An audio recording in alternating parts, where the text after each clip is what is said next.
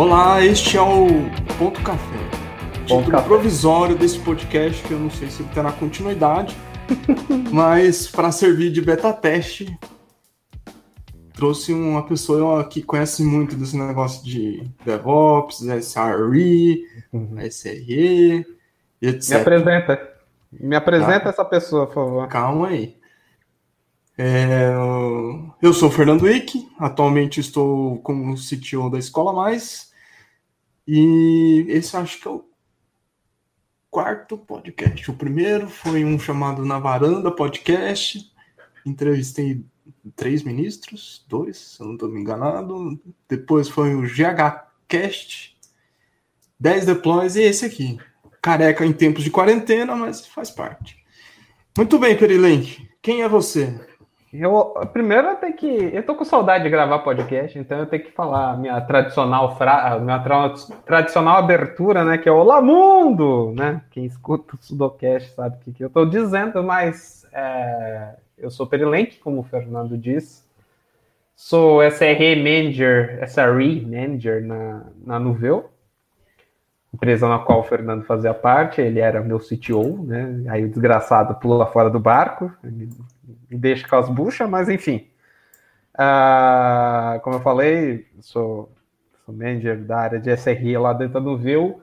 Eu estou na Nuveu há três anos, trabalho com DevOps, sysadmin, SRE, pedreiras a service, ou qualquer coisa assim que o valha, já há quase quatro. É, antes de, de começar, eu, eu, eu vamos me definir que eu não tinha muito foco né, na vida, né? Então, tipo, eu não sabia muito o que eu queria fazer dentro da área de TI. Isso me remete à minha adolescência, que eu não sabia o que queria fazer da vida. Então, eu sempre quis fazer muito faculdade de cinema, só que meu pai disse que ele não iria bancar meus filmes e ele não era, não tinha o sobrenome Moreira Salles, então não era dono de banco, né? E aí eu resolvi fazer alguma coisa que, pô, eu gostasse e que tivesse em voga no momento, né? Então, fui fazer gestão de TI.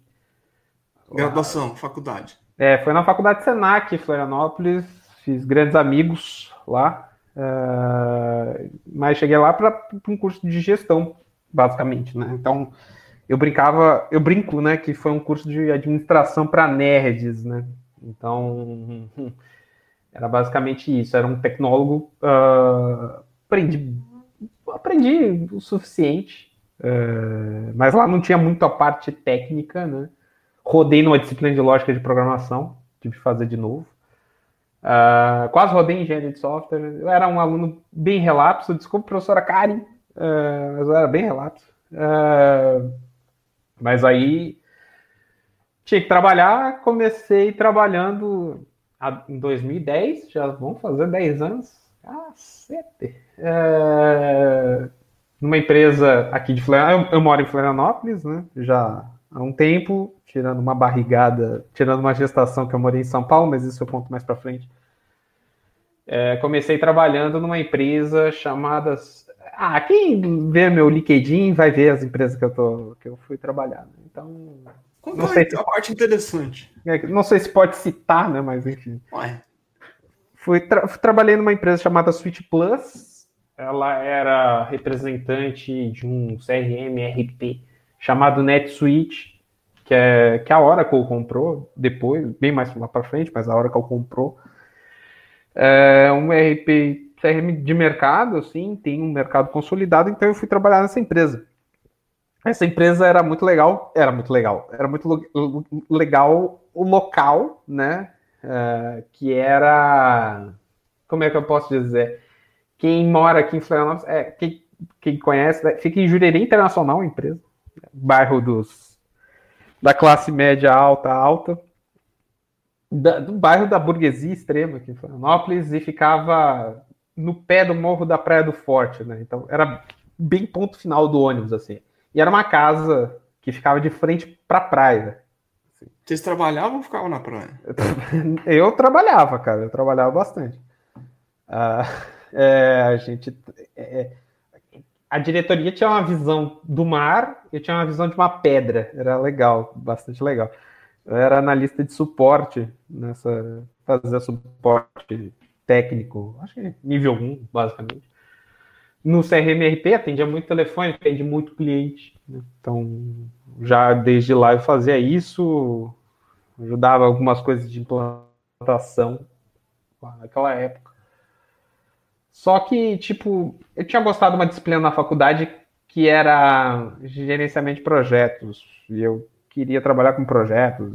E, e, fui trabalhar, fiz um estágio. Aí saí dessa empresa, fiz um estágio que eu nem coloco no meu currículo. Isso foi de um mês. Isso foi 2010. Foi 2010. E aí fiquei, acho que seis, sete meses, oito meses nessa empresa. Esse foi, o de, esse aí, foi o início do. Essa época foi o início do declínio de gerenciamento de projeto como a carreira supra-suma da área de tecnologia. É que eu sempre estou muito muito antenado com o mercado, né? Quando a tendência já passou, eu já eu tô seguindo ela, né? Então, Florianópolis naquela época era um caso meio à parte. Eu vou chegar lá é, do que acontecia dentro do mercado de TI. Ou eu era muito mal informado, ou sei lá, e eu fazia um curso de gestão. Então, é, queria ser gestor. Enfim, lutei contra isso, hoje eu sou, né? Mas, enfim. É... e aí, fui fazer um estágio que eu não durei, acho que um mês nessa, na, na, empresa, é... como coordenador de projetos, coordenador de projetos estagiário. Então, não vou citar o nome, é... foi meio traumático para mim. Que aí, putz, fiquei. Aí eu resolvi sair, porque eu vi que era uma barca furada. E aí fui trabalhar numa empresa que eu aprendi muito, uh, que eu comecei a conhecer infraestrutura lá dentro, que era a Nexera. Uh, os meus colegas da época, quem estiver ouvindo, um beijo a todos. Uh, fui trabalhar como na área de implantação de sistemas. E lá eu conheci as maravilhas do terminal, o terminal do Shell, né, do Linux. Né? Então, tela preta. Nossa, me senti o Neo do Matrix, mas a gente fazia muita coisa em servidor, né? Que eram processos de, de, de ADI, né? De arquivos, de uma ponta a outra. E, que Linux era? Ah, era um CentOS. Uhum. Da CentOS. O pessoal lá gosta muito de Red Hat, talvez por isso que eu criei trauma. Mas enfim. É... Aí uh, na área de implantação, a gente fazia muito shell script para automatizar algumas implantações. E tinha um cara só na equipe que fazia, né? E, tipo, os meus, as minhas demandas estavam todas acumulando porque precisava de um script, alguma coisa, e, porra, eu. Pô, pode falar palavrão no, no, no, no teu quarto podcast? Tem um, uma autorização que eu coloquei aqui, que o YouTube perguntou, que se crianças podem assistir. Crianças podem assistir? Pode assistir. Ah, então tá. Desculpa, criança. E, pô, eu precisava. É, precisava dar, dar vazão, né? E aí eu aprendi script assim, no início, né? Então, aprendi a, a, a silver tape das linguagens de programação. É, foi lá. E, pô, era legal pra cacete. Tipo, eu já tava vendo, eu já eu tava fazendo na época uma pós-graduação em engenharia de software. É, não sabia programar direito, mas estava pegando as coisas, né? E aí, putz, cara, eu concluí essa pós-graduação uh, e fui. E aí, pô, vou, engenharia de software era um negócio mais. Também uma coisa mais alto nível, vamos dizer assim, né? Uma coisa mais de gestão, né? Pô, eu quero aprender a programar. Tá, tava gostando, não sei o quê. E aí que vem a questão do mercado em Florianópolis. Ah, é... Antes de você falar do mercado, você falou uma coisa sobre o JavaScript que me lembrou que esses dias atrás eu assisti um, um vídeo da Bell Labs uhum. é, de, um, de, um, mini documentário barra comercial com Dennis Rich e Ken Thompson falando do Unix e vendendo uhum. Unix. E a maravilha que era você usar JavaScript em vez de programar em C uhum. para fazer pipe das coisas e aí você ter, exportar os relatórios que você precisava. Exato. É. Eu assim, cara, a gente, a, a, é claro, né? Linguagem de programação hoje tem, tem uma facilidade que JavaScript não, não tem, mas ah, nos anos 80 aquilo foi tão revolucionário, cara, que é. É como esses dois, né? Tipo, Dennis Rich, que eu posso dizer que é o pai das linguagens modernas. Então, Mas voltando à sua, sua engenharia de computação. É, é que eu, eu chore, né? Mas enfim. Uh... Chora não. Uh, e aí, tipo, o mercado em Florianópolis, vamos remeter a 9, 10 anos atrás, não era um negócio do. Não tinha booms de startups e não tinha uma empresa sendo criada cada cinco minutos. Hoje as empresas estão acabando a cada cinco minutos. Mas não tinha assim, tipo, milhões de startups. Milhões, não tinha milhares de startups, era um negócio muito fechado, né? Vamos dizer assim. O mercado era dominado basicamente por duas linguagens, era era Java ou PHP, e tinha algumas empresas que usavam .NET, C Sharp, .NET, né? Então, porra, e nessa empresa que eu trabalhava, tudo tinha algumas coisas em Python, mas era de outra área que eu não que eu não, não me interessava e, e você mergulhou direto no Java. E eu fui e eu fiz a merda. Desculpa, crianças, eu fiz a caca de de trabalhar, de fazer um curso de Java, assim. Eu não vou dizer caca porque quem faz o curso são os meus amigos, o pessoal da Global Code. mas é, é, se eu soubesse, eu não, não iria fazer. Né? Então, mas eu fiz um curso de Java. Uh... Você não gostou do, do Java? Né? Não, eu tive traumas uh, com Java, né? Principalmente com um, um, um framework chamado Struts então, tipo. É, Struts foi ruim, Struts 2 foi mais ou menos. É, então. Mas eu fiz um curso de Java e aí teve uma. uma, uma tipo uma seleção interna, fiz os testes internos, não fui muito bem, mas eu passei. Então, aí fui lá, me colocaram na equipe de C. E aí, aí sim, é ótimo. Cara não me dei bem, não com C, mas eu era muito inexperiente na área em programação. Uh, foi um erro meu ter ido. Assim, eu, eu devia ter esperado um pouco mais, estudado mais. E aí depois da C não desempenhei, fui para Java também não desempenhei, fui mandado embora. Uh, que não foi um negócio muito legal depois de três anos, quase três anos trabalhando nessa empresa, no qual eu tinha um carinho. Uh, mas enfim. Se mandado embora nunca é legal, mas faz parte. Faz parte. Ainda mais agora em tempos de coroninha. Então... É. E, e aí eu fui para uma outra empresa aqui em Florianópolis que chama, se chama Softplan, que é uma empresa muito grande, acho que é uma das maiores de Santa Catarina, talvez uma das, talvez uma das maiores do, do sul do Brasil. Aí que eu criei trauma de struts lá com o pessoal. Eu sempre falo isso, eu sempre brinco quando vou lá.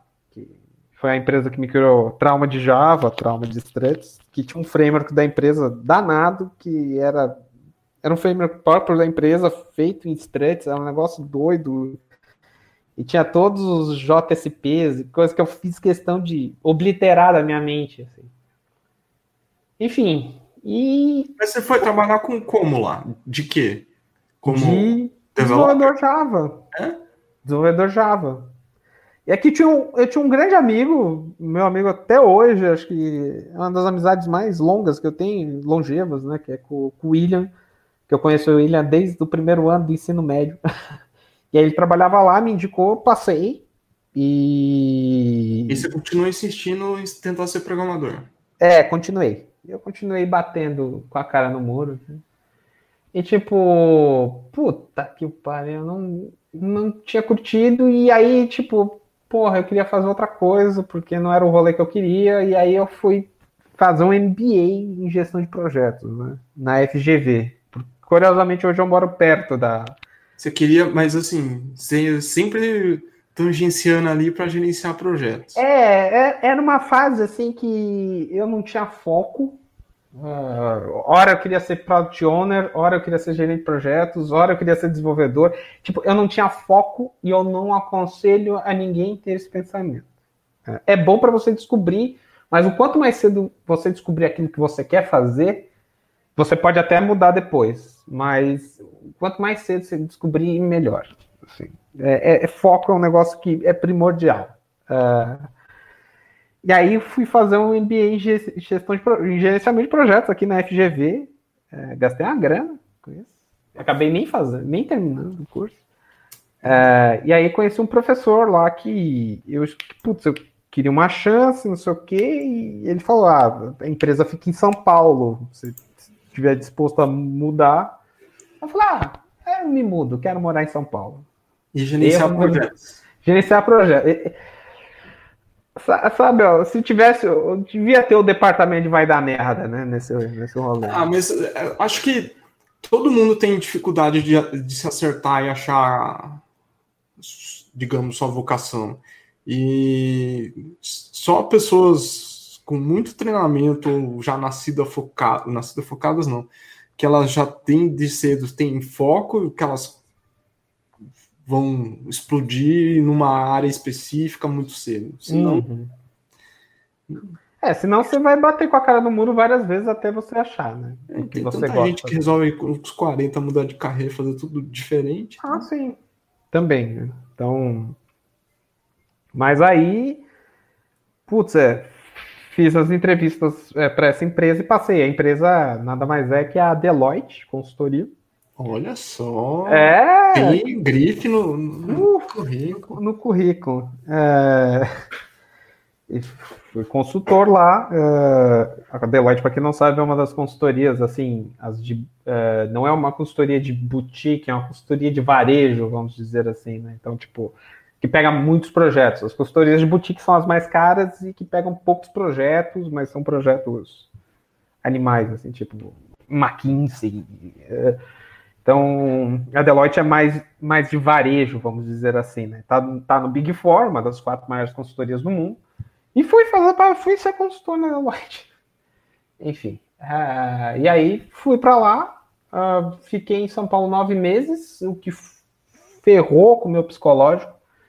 Eu tava sozinho, não sei o que, e aí eu enchia muito a cara. Não ia trabalhar bêbado, óbvio, mas de sexta até domingo eu, eu, eu, eu ficava zure, zureteando por São Paulo. Era jovem, era solteiro, tudo. Hoje eu sou uma pessoa uma pessoa comprometida. E, tipo... Esse jovem solteiro em São Paulo, você quer dizer o quê? Você era muito sociável? Você se perdia na noite? Não, eu era, é, tipo, eu, eu, eu dava muito rolê pro São Paulo, assim. E aproveitava? Aproveitava, assim. Valeu, foi legal, foi bem bacana, assim. Tem um bar lá em São Paulo, que é um manifesto lá, que, que olha, eu gastei e deixei um fígado lá dentro, né? Mas é... Manifesto é... é... Eu peguei umas duas versões desse bar. É, é que tu é velho, né, cara? Então... Mas enfim, eu tô brincando. Mas é... E aí, tipo... Os projetos que eu peguei lá não eram projetos legais, é... e tipo, Aconteceu que é, eu briguei com esse diretor. Uh, ele falou algumas barbaridades, aí eu pude sentir na pele o que, que é assédio moral. Né? Eu, é, não vou falar nome, óbvio. Uh, quem é da época sabe. Então, tipo, eu era colocado abaixo de, abaixo de cu de cobra, que não era o, o tipo de gestão certa a se fazer. Né? Enfim. Uh, e aí, tipo, começou a dar aqueles cracks, isso era 2015, começou a dar aqueles cracks do governo Dilma, que a situação começou a apertar, os projetos começaram a rarear, e aí fui mandado embora pela segunda vez. E aí voltei. Na minha lista acho que tem três, talvez tenha mais, eu não lembro.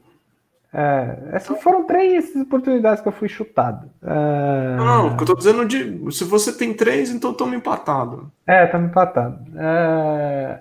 E aí. Aí que, putz, eu fico em São Paulo e viro um craqueiro. Ou eu volto para Florianópolis, a minha família mora tal. Então, tipo, ah, quer saber do negócio? Eu vou voltar a Florianópolis. E eu voltei. E aí, tipo, putz, queria conseguir um, um emprego meio que rápido, é, fui, refaz, fui restartar a minha carreira, vamos dizer assim. Fui ser analista de requisitos numa empresa chamada IT CRM, ou IT Tech, hoje é outro nome, acho que é Code 7. mas era IT Tech, né? IT CRM na época, né?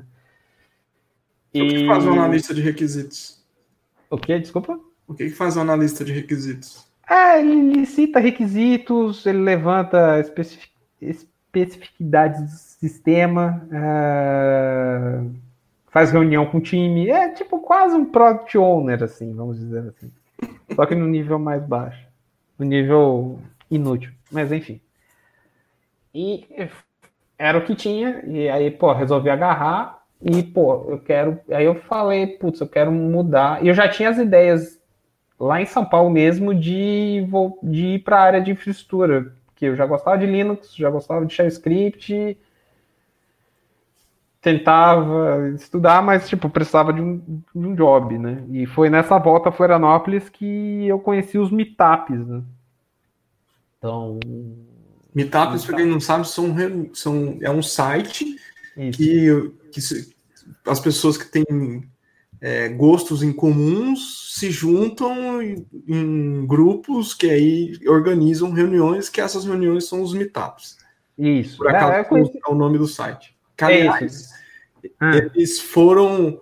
Eles não fazem mais. Eles foram comprados pela WeWork e agora uhum. a, a compra foi desfeita, ou eles recompraram a parte deles, enfim, e eles não pertencem mais ao grupo da é, WeWork. É capaz da WeWork nem existir mais aqui para frente. Mas enfim, isso é outra coisa. É... E o que, que eu tava. Ah, eu conheci as comunidades, vamos dizer assim, né? Então, conheci a comunidade de DevOps aqui em Florianópolis, conheci a comunidade Python, comunidade Ruby. Uh e foram essas três comunidades que me deixaram que, porra, legal, caralho, putz, é, é isso, quero voltar, vou estudar.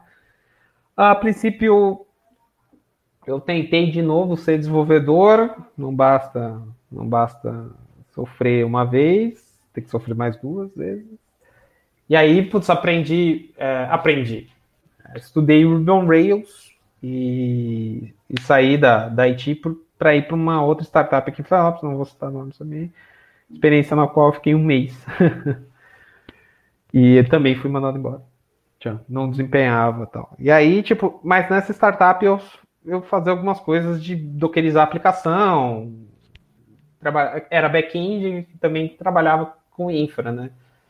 E já estudava Docker, já estudava Docker Compose, não chegava num nível mais elevado de, de, de orquestração, mas gostava de containers, uh, tentava entender tudo isso, como funcionava aquele isolamento uh, dentro do sistema operacional, uh, mas não sabia direito, mas estava lá. Então, tipo, eu aprendi tudo da, na minha carreira, eu aprendi meio que de ouvido, né? Tipo aquele músico que nunca fez nunca fez conservatório ou qualquer outra coisa, faculdade de música, sempre aprendeu de ouvido e eu sempre também aprendi de ouvido. É, por conta própria, né? Você é. não fez cursos? Não, coisas. não. Então, tipo, sempre foi eu lendo a documentação, fazendo, vendo no YouTube. E, e aí, aí, e você aí, foi trabalhar onde? Eu fui trabalhar na Agora Sistemas, uma empresa muito legal aqui em Floripa, que eu gostei muito de trabalhar. Fiquei pouco tempo, mas gostei muito de trabalhar. Que aí eu comecei, eu fui trabalhar como DevOps, SRE, assim. Então foi nessa época que eu comecei a estudar sobre SRE. Fiz até uma palestra no TDC isso em 2017. Uh, e aí, tipo, a gente trabalhava muito com é, com Docker, muito. A gente estava começando a implementar OpenShift lá dentro, assim. Então, eu peguei muito pouco essa época, mas comecei a ver Ansible, uh, muita parte, muito Ansible, então, tipo. E aí comecei a pegar alguns macetes de redes, é, de infraestrutura mesmo, né? Aprendi muito com o meu sênior na época, que era o que é o Elber, né? Ele ainda está hoje na, na empresa. Um beijo, tio senhor, o senhor, foi muito, o senhor é muito importante.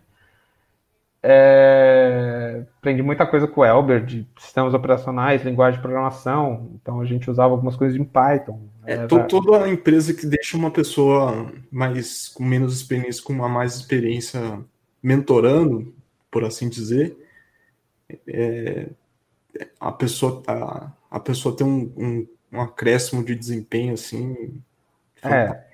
Então, tipo, o Elber é uma das três figuras-chaves na minha carreira nesse mundo. Né? Então, o Elber é um cara que eu gosto muito, assim, e, tipo, toda vez que eu vejo, eu faço questão de dar um beijo no rosto, porque eu beijo no rosto quem eu, eu gosto de verdade.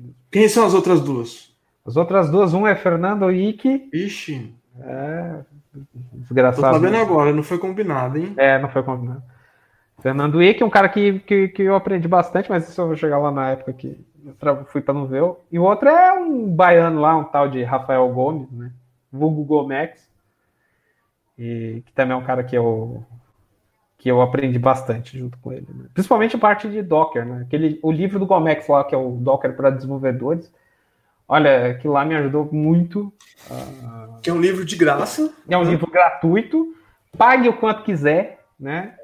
Você pode fazer um curso com ele, você pode pegar, botar no foguete, que nem diz o Gomex lá, você só tem que referenciar que o livro é do, do, do, do, do, do Gomex, né? É, posso colocar algumas menções honrosas, como o Jefferson, do, do Linux Chips, é quatro. O Jefferson também, que eu comecei a vídeo, ver os vídeos do canal, o cara meio alterado, meio bêbado, né? Mas é. Você sabe que só são um personagem, né? É, esse é um personagem. na frente da câmera tem um personagem. É. Ou quando vai no palco fazer apresentação, incorpora. Quer dizer, nem é todo mundo. Mas quando a pessoa incorpora um personagem, aí essas coisas saem diferentes, assim. Aí Exatamente. Sai do palco e vai conversar, assim, parece, meu Deus, é outra pessoa. É, não, é, muda. Ele é o 15 de sucesso dos influenciadores da área de DevOps. Não, ele é o youtuber, é o nosso youtuber. Fica é o nosso youtuber. É... Então, tipo, Jefferson, menção rosa, beijo, querido. É... Mas foram essas quatro pessoas, vamos dizer assim, que me incentivaram, eu estudei bastante. E aí, agora, uh, putz, estava trabalhando, aí foi nessa época que eu te conheci de Telegram, na época do, dos SREs da vida, assim. Então, tipo, não me lembro quem passou teu contato, se foi o Jefferson ou o Gomex, mas aí eu te conheci. E a gente começou a trocar ideia via Telegram. Você lembra? Não, não sei se tu se lembra dessa época aí. Eu, é que a tua memória é uma merda. Mas é... é, não sei se é Kant ou Emmanuel Kant ou Nietzsche, eu sempre confundo os filósofos, mas um, um deles é assim: ah, é, o bom de você ter uma mente esquecida é que você pode reviver as mesmas experiências como se fosse a primeira. Ah, sim. É, então eu não lembro. É, não lembro. É, mas enfim, comecei a conversar com o Fernando nessa época. Acho que foi. Não sei quando é que foi a tua operação. Foi o quê? 2017? Operação foi 2017. É, foi depois da tua operação que tu quase, quase morreu. É, 2017. É, exato. E o pessoal tava brincando que você colocou uns hábitos no teu coração. É, tá mais para um bug fix, porque uns é. eu não tenho marca-passo. Ah, sim, é, teu bug fix aí. Então, aí, aí comecei a conversar contigo, o Gomex e tal. Uh, e aí você me indicou para o Avelino, a época CTO da Nuvel. Uh, a Nuvel estava precisando. Foi? Eu não lembro. Foi? Eu, eu, tenho um e-mail aqui, depois eu posso te passar as coisas. Mas o, o Avelino. o Avelino falou: Ah, o Fernando Wick te indicou, não sei o quê. Eu, porra, Pô, o Fernando me indicou, ótimo. É, pô, eu tô, tem uma vaga aqui de. A gente precisa de alguém para a área de DevOps é, mais para cuidar da parte de infra. A gente tinha umas ideias meio doidas lá de implementar o, o Tsuru, outras coisas que, felizmente ou infelizmente, eu não sei, não se concretizaram depois, né? Mas é, tinha algumas ideias assim. E aí, tipo, foi a entrevista mais legal, porque era um sábado de manhã, é, Avelino fez uma conferência comigo, a gente começou a trocar umas ideias e, tipo, veio a proposta depois. Uh, e aí fui ao TDC São Paulo, TDC Porto Alegre. Uh, foi na, no TDC que eu acho que eu palestrei em duas, duas trilhas e coordenei uma, que era infraágil. Era uma loucura. Foi uma loucura aquele TDC Porto Alegre. E foi o primeiro TDC que eu participei efetivamente como coordenador, né? TDC é Developer Conference. Isso, é. Eu tenho que dar. É o evento do pessoal da Global Code, é um evento que já existe há 600 anos, basicamente. Fer... Fernando foi, no, foi nos primeiros. Né? Eu não, não, eu não, não, não sei. É, eu, eu, eu participei pouco do TDC. É, mas é tipo, é, é um evento muito importante, né? Tem na época só tinha edições São Paulo, Florianópolis e Porto Alegre. Hoje tem Recife, Belo Horizonte. Tá. É, verdade. E como foi esse segundo emprego? Com... E aí? Hum. Mas foi o primeiro emprego remoto, né? E sim, a proposta era remoto. Eu, a primeira coisa que eu falei para a Avelino, não me mudo para São Paulo, Avelino, não precisa. A empresa toda trabalha remoto. Eu falei, obrigado. E, aí aceitei. Putz, eu, eu, no começo eu estava reticente se eu, se eu ia conseguir trabalhar remoto. Uh, mas a minha namorada me incentivou. Ah, não pega, vamos lá, vai, você vai conseguir, tal, uma oportunidade boa. E aí eu acabei fechando com o Avelino. Isso era no TDC Porto Alegre, que eu dei o sim. Uh, e em, dezembro daquele mesmo ano, eu comecei a trabalhar na Noveu, uh, 2017. No final desse ano, vai fazer três anos que eu tô. Primeiro emprego remoto, uh, primeiro na área de SRE, DevOps, Infra, sei lá. É... O outro não era já assim? Desculpa? O anterior já não. não. No outro tinha o Elber e tinha o Mineiro, né? O Wesley, né? Que eram os dois que estavam junto comigo, né? Na Nuveu eu tive a oportunidade de startar uma área, né? Começar uma área. Né? Na época, quem fazia a parte de infra eram os próprios desenvolvedores. Não vou dizer que tava bom, né, galera? É, mas a gente. Quem via como é que era na época, uh, se assustava, deploys manuais é, para fazer o deploy de uma aplicação. Tinha que acessar via SSH a máquina e dar um comando make, derrubava todos os containers, subia tudo de novo com Docker Compose. É, era o que tinha, né, na época. E aí o tempo foi passando, na Nuveu, uh, fiz algumas implementações como tipo Docker Multistage Build, uh, que foi eu fiz muita palestra sobre isso.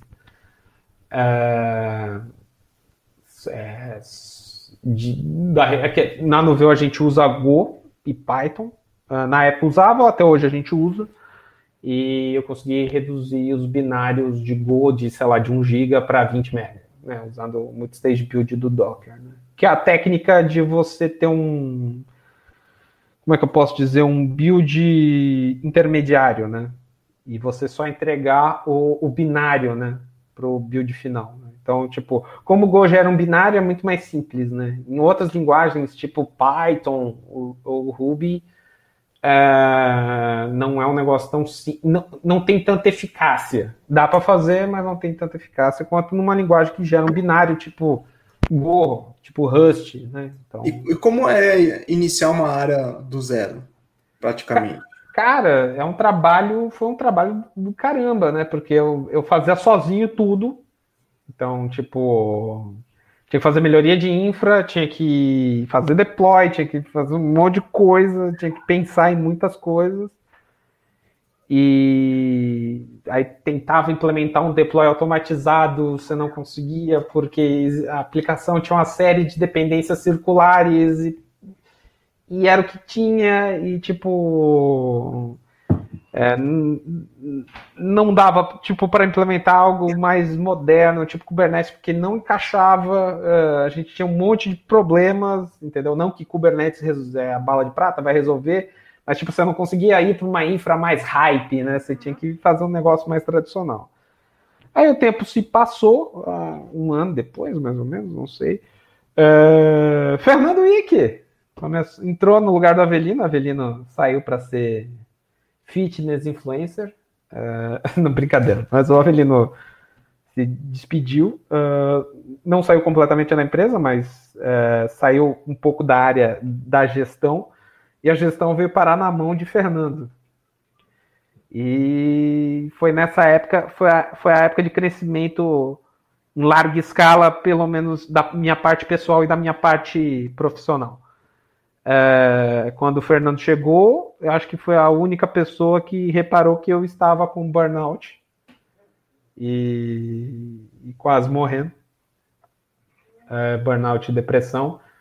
Tu foi o primeiro a me aconselhar a ir num psiquiatra. É... Como é que você se sentia em relação a burnout? Cara, eu sentia que eu ia morrer.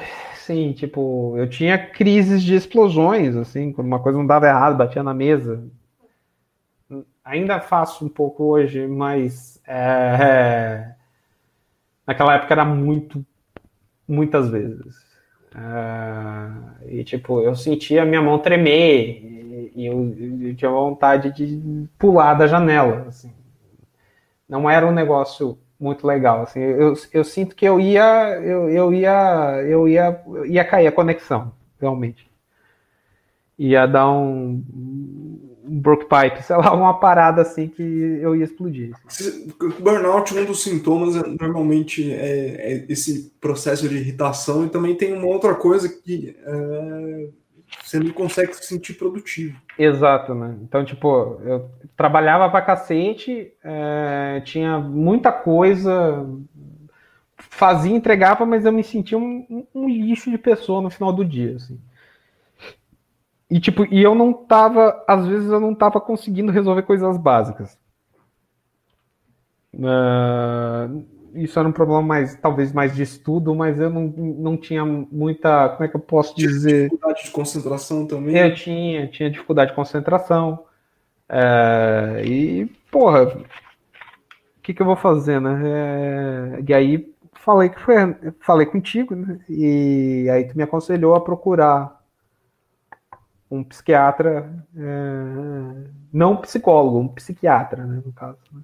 E aí comecei meu tratamento psiquiátrico. Eu vou ao psiquiatra. Então, tipo, aí ele identificou depressão, uh, identificou burnout, comecei a tomar uma série de remédios e me aconselhou a fazer terapia. Comecei a fazer terapia também. Então, as coisas estão bem melhores e o meu crescimento profissional foi muito grande. Assim, foi nessa época que teve migração de DigitalOcean para Google, que é época gostosa. Ah, fui aprendi na marra infraestrutura como código. Então, Terraform, Ansible. A Terraform veio primeiro, né? Primeiro para migrar migrar tudo para o Google, né? Depois veio o Ansible e o Packer para criação de para a gente fazer a parte de de CI, né? Que... E infraestrutura imutável. E infraestrutura imutável. Negócio que o Fernando sempre falou isso desde 1953, entendeu? E, e eu fiquei, putz, pô, fiquei abismado do que a gente podia fazer com infraestrutura imutável, com Packer, Ansible e Terraform. E aí a gente implementou, uh, o Fernando startou, depois eu dei continuidade a parte de fizemos um CI e um CD, né? O Trevis ele só fazia a parte de testava, a gente usa Trevis como plataforma de, de CI. Uh, é, o Trevis só só só, só rodava os testes, né? Porque o build era feito no Docker Hub, é, a entrega era feita manual, então tipo, o que, que a gente fez, né? Transformamos o Trevis numa ferramenta de CD também, né? Não só CI, né?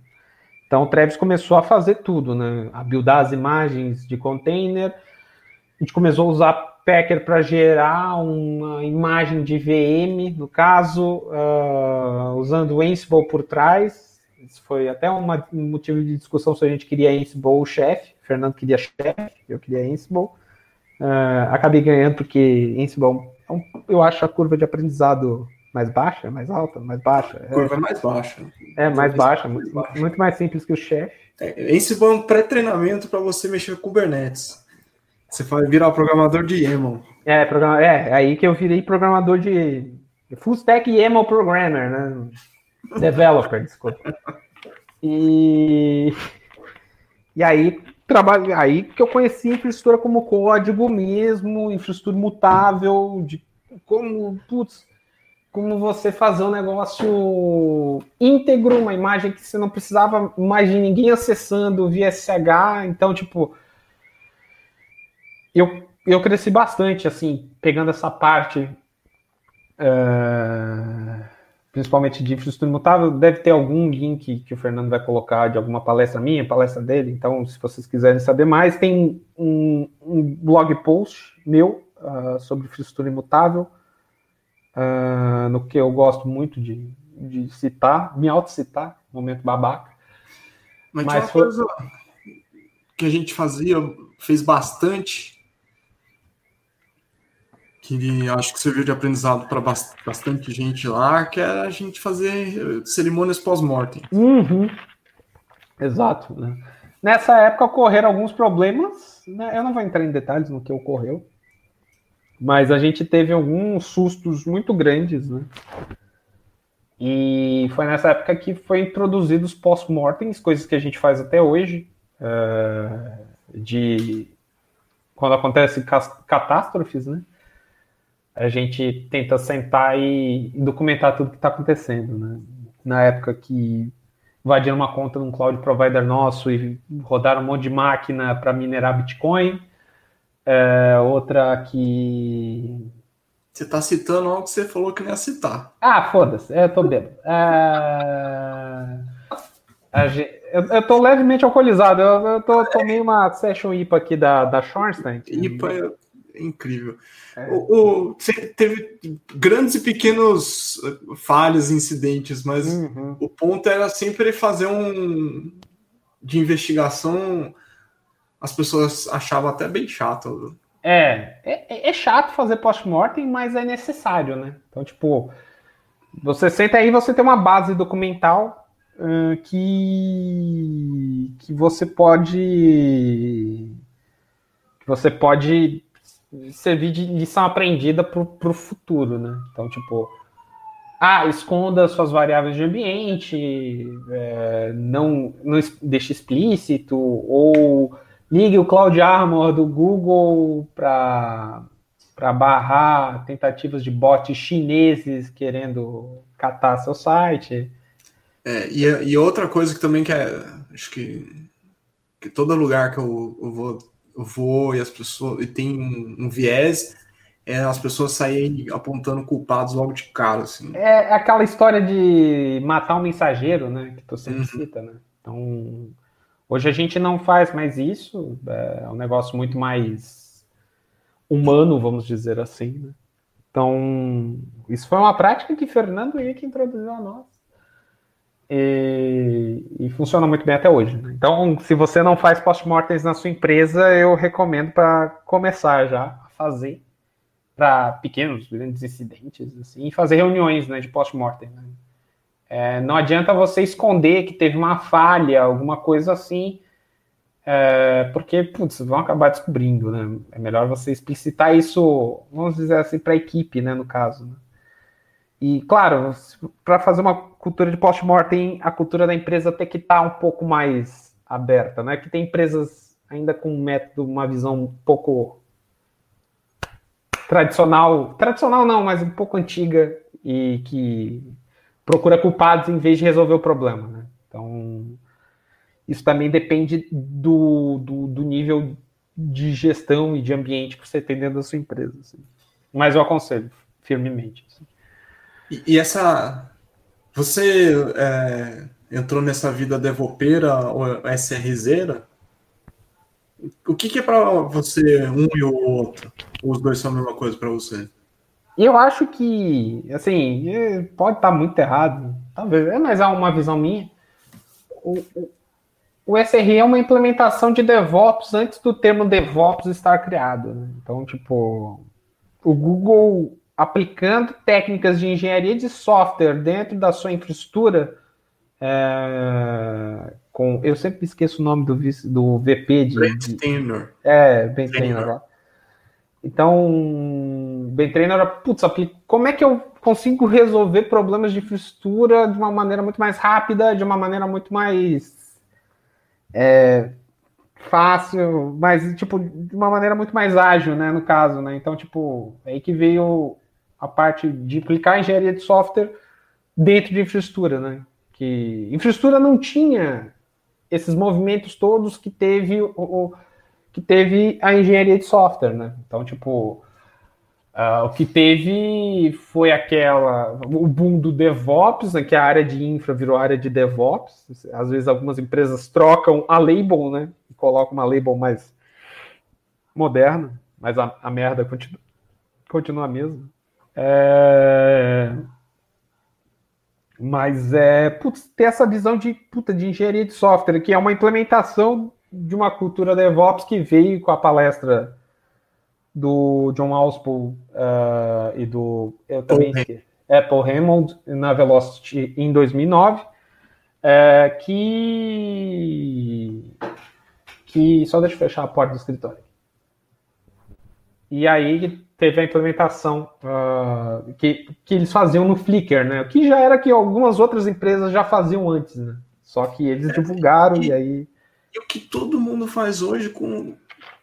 Se eu olhasse aquela apresentação e olha o que tem hoje, uhum. todo mundo que fala, ah, a gente faz é, observability, tá lá. Ah, uhum. a gente faz chatops, tá lá. As tá ferramentas lá. eram outras. Ah, é. a gente faz CSA e a gente pensa nas pessoas. Tá tudo lá. Tá, é, é, tipo, o que eles faziam naquela época lá no Flickr é, é, é foi muito à frente é, do tempo, assim. É um negócio que realmente foi revolucionário, né? E hoje todo mundo todo mundo aplica, né? Ou tenta aplicar, né, no caso. Né?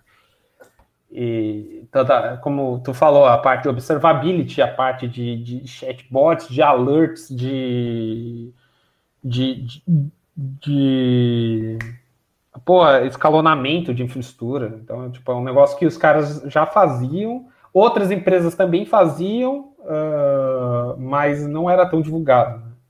E aí virou boom e tipo, você tem. Aí eles criaram, eles criaram, criaram um hype, né? Eu sempre brinco, né?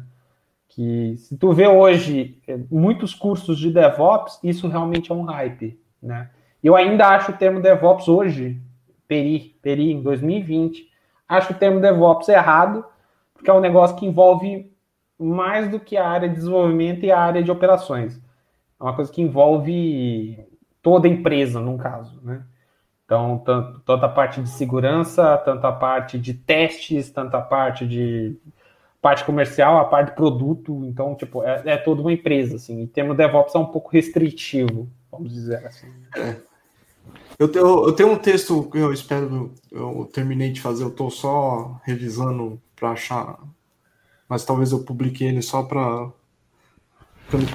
fazer revisão do seu texto mesmo é muito ruim.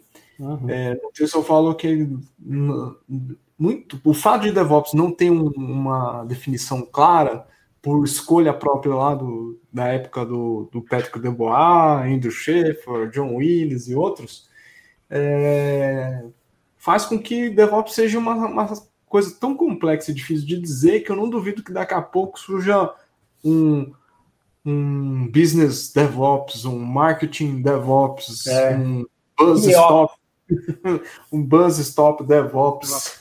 É, tipo. A, a, a, e hoje, tipo, todo, todos os vamos dizer, quem trabalha com infra, quem trabalha com desenvolvimento, todos so, somos engenheiros no final das contas, né? Então, tipo, somos engenheiros de software, mal, mal, mal. Ou engenheiros de sistemas, né? Se for dizer o nome, né? Porque a área de infraestrutura deu uma chacoalhada, né? Porque você não tinha muita coisa dentro da da área de infraestrutura, né? Você não tinha o, o, que veio com a revolução dos containers, né? Que o boom do Docker, que container é um negócio de 1978, né? E a Docker pegou a LXC, melhorou e puf, a empresa é, é, é líder de mercado hoje, né? É, então, então, tipo, e aí deu um boom, principalmente a área de, de infraestrutura como código, aí você tem o é, gestão de configuração, que é um negócio que é, é antigo pra cacete, né? Desde 1996, que tinha aquele paper do. Tu que é melhor de nomes do que eu. É, do cara lá da. Ô, oh, cacete, esqueci o nome do cara. Tinha um paper desde 19... IT System Administration é o nome do paper, né? Ah, do... O... Do cara da, da... Do pai do... CF É, do CF Engine lá, que eu esqueço Legal, o nome dele. É, eu, ele lançou um livro recentemente e eu esqueci. Mark Burgess. Isso, Mark Burgess. É. Então, tipo, o Seth Engine é o pai do. o avô do Ansible, o avô dessas ferramentas mais modernas, né, vamos dizer assim. Né? E só que foram conceitos, vamos dizer, antigos que eles pegaram, readaptaram e, tipo, porra, deu super certo e hoje todo mundo usa, né? Então, se você que está me ouvindo nesse exato momento é, é um profissional de infraestrutura, cara, se, se coce, corre atrás, você tem que virar um desenvolvedor. Ah, isso chegou num ponto que eu queria te perguntar. Sim. É, o Mark Bur antes disso, o Mark Burgers escreveu um, uma teoria chamada Promise Theory, teoria da promessa, e é bem interessante. Mas eu não cheguei a, a, ver sobre, mas eu vou dar uma, vou dar uma procurada. Mas é. O que, que para uma pessoa que está iniciando nesse negócio de DevOps ou SRE, uhum. o que, que, você acha que ela precisa estudar primeiro, assim, número um?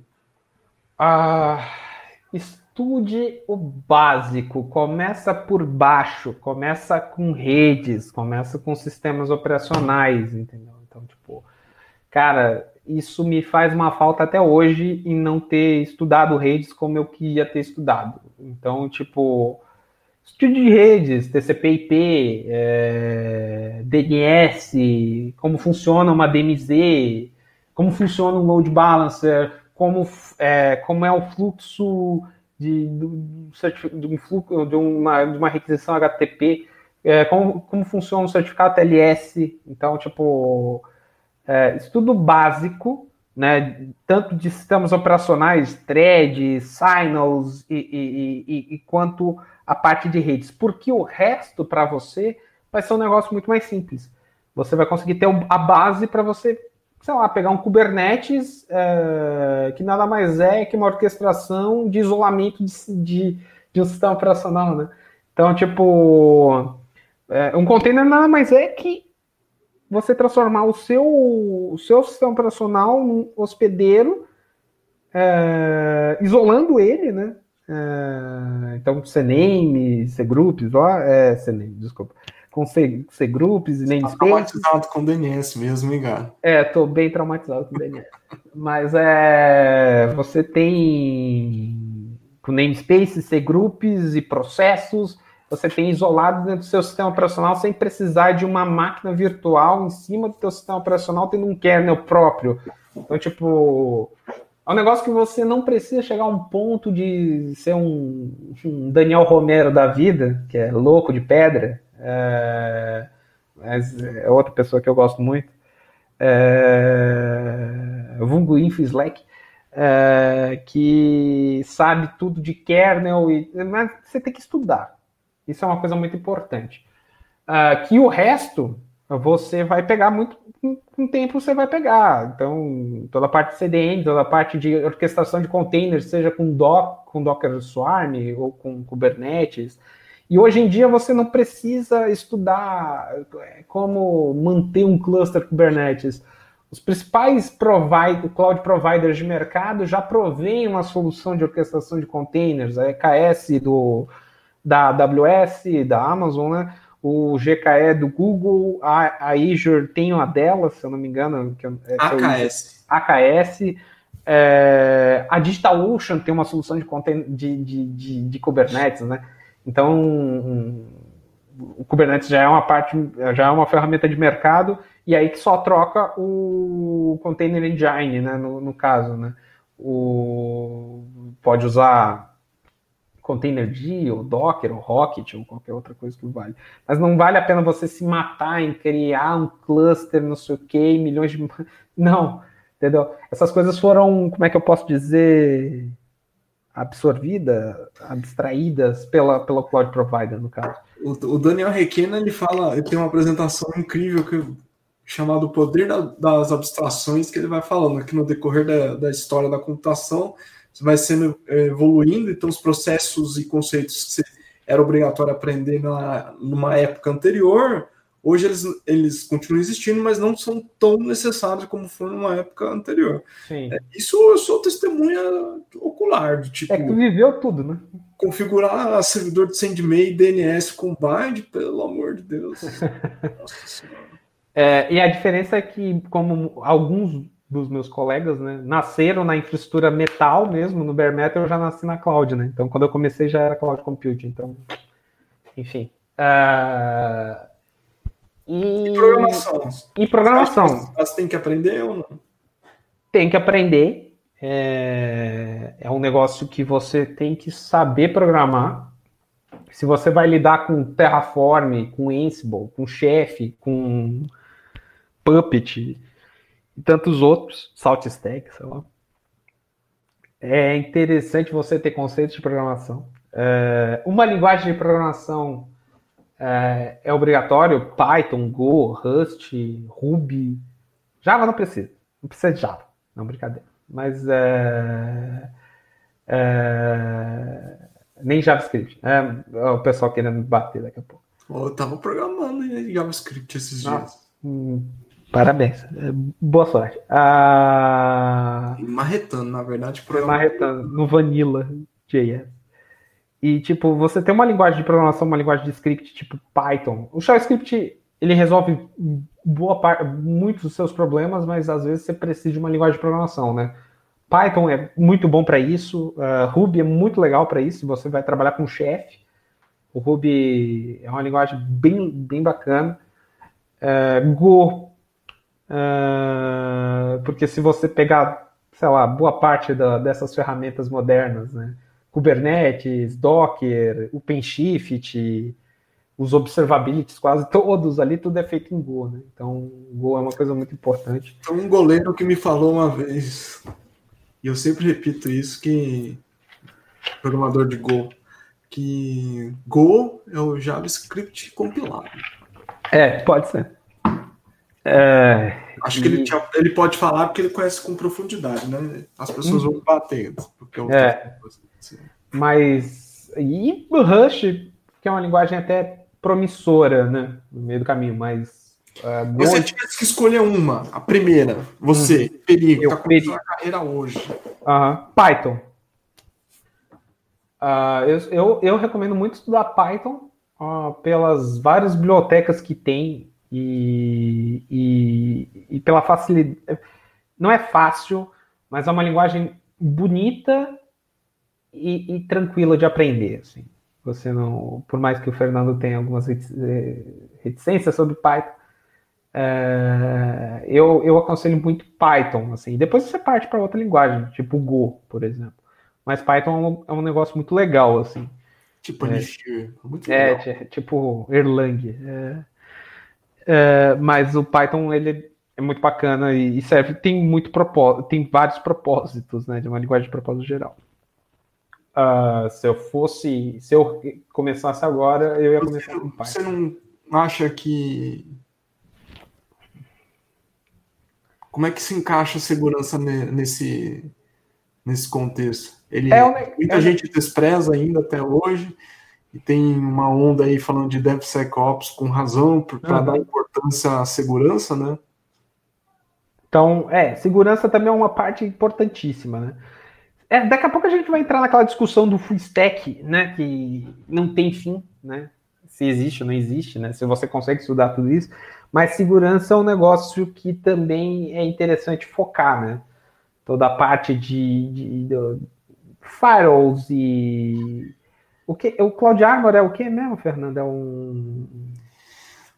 O Cloud Armor hoje, na é um... Google Cloud, ele, tem, ele, é, ele é um componente do Google Load Balancer uhum. que faz, restri é, faz restrição de IP. Se você está usando CDN, pode usar um conceito chamado Origin Shield ou Origin Clock, é, que é o, ele trava a comunicação entre uma CDN, por exemplo, ou uma outra entidade e a, e a, infraestrutura do Google. Mas eu li um release esses dias, eles começaram a implementar a versão deles do WAF, se eu não engano, é, é baseado no security. É. Então, a parte de segurança é também muito importante, principalmente se você vai começar a implementar infraestrutura imutável, uh, se, a, se, a, se, você vai partir para uma infraestrutura imutável, é interessante você, se a, e a sua empresa ter uma área de segurança, é interessante você envolver, ou se não tem uma área de, de segurança, é interessante você estudar, né? Então, toda a parte de defesa é, da área de segurança da informação é, é, é bem-vinda, né? E principalmente na parte de segurança de informação com Kubernetes e, e como deixar mais seguro, é, toda a parte de certificação TLS. Então, é, é para você se resguardar é, para não dar para não dar merda, né? Então. Você não precisa ser especialista, né? Porque o especialista não. chama especialista de segurança. Exato, ele tem um papel para isso, né? Mas você precisa entender. Então, tipo, é, você não precisa ser um. Puta, não precisa entender o, o, baixo nível do baixo nível em redes, mas você entender, é, tipo, é, o suficiente é interessante para você entrar num papel que é esse papel de full stack, vamos dizer assim, né? Full stack de infra, é isso que você tá é, falando? É, full stack de infra, assim. Ah. Eu, tô, eu, tô, me arrependendo amargamente de tá falando isso, mas. Eu não disse isso, é você que tá dizendo. É, sou eu. Mas você, você vai. Você que defendeu isso no seu podcast. É, é, é. Mas, tipo, Uh, mas o interessante é você aprender engenharia de software, principalmente, e, aprender, e aplicar isso dentro de infraestrutura. Isso que é SRE, no final das contas. Né? E, e você agora é tech lead, ou gerente? Eu sou manager, sou gerente. E. Hum. Como é que é gerenciar pessoas e fazer a parte técnica ao mesmo tempo? É, é muito difícil. Eu é. sofro bastante. É um desafio, né? Então, eu tô pela primeira vez na minha carreira gerenciando equipe e ao mesmo tempo eu não consigo sair um pouco do, do operacional. Primeiro porque eu gosto do operacional, uh, mas eu estou me desapegando aos poucos. Uh, mas você tem que fazer aquele papel uh, de mentoria, né? Você identificar onde estão os pontos falhos, você dependendo do nível da pessoa, você revisar o que, está acontecendo, a menos que só se você confia muito ou, ou a pessoa tem um nível extremamente. Tem que olhar. É, tem que olhar. Então. Principalmente quando é um PR de uma semana. É, exato, aquele PR esquecido. Mas você tem que, tem que tem que ter um lado, a, a skill de pessoas tem que aflorar, né? Se você quer sair, seguir para essa área, uma área de gerência. Né? Eu estou aprendendo fazendo de novo, né? Então, de como gerenciar a equipe, de como liderar, de como fazer gestão de tarefas. É, então, você vê o que, que é mais importante para a empresa. Geralmente, o que é mais importante é o que envolve dinheiro.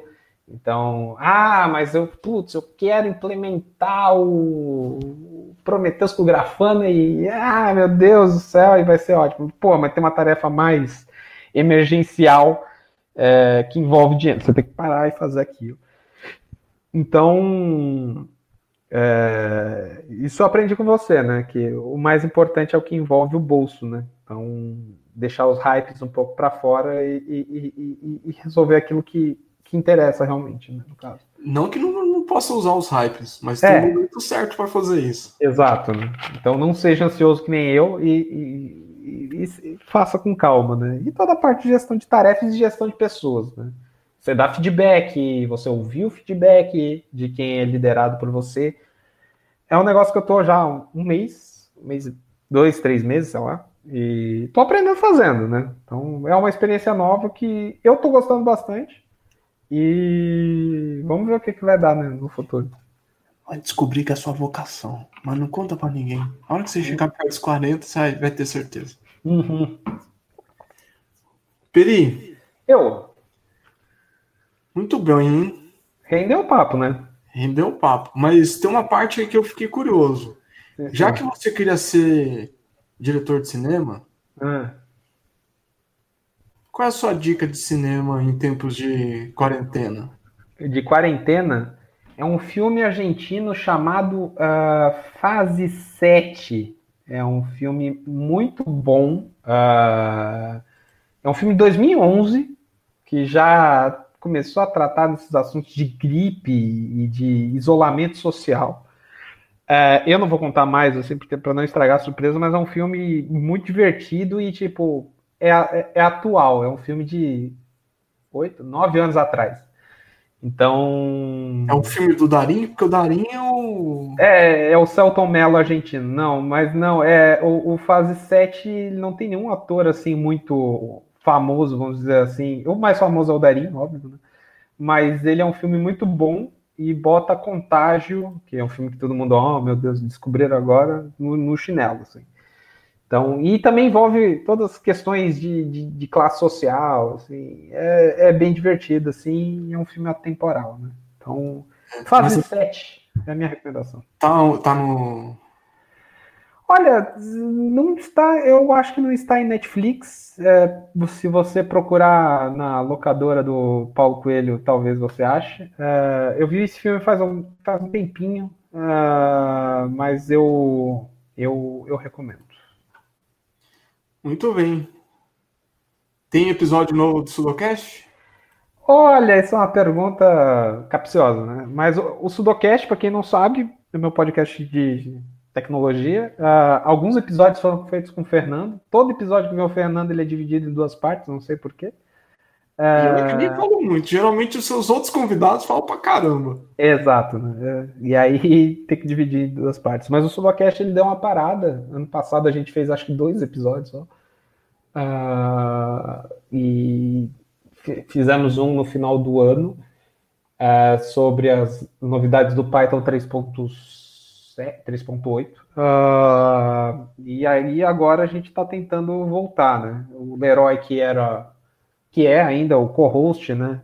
Uh, tava, tá se recuperando lá do, dos trabalhos que ele tinha. E aí a gente vai voltar em breve. Não vou dizer quando, porque a gente não sabe, mas em breve. Então o Sudocast, vai, o Sudocast volta. Tem mais um jabazinho para fazer? Agora é a hora, cara.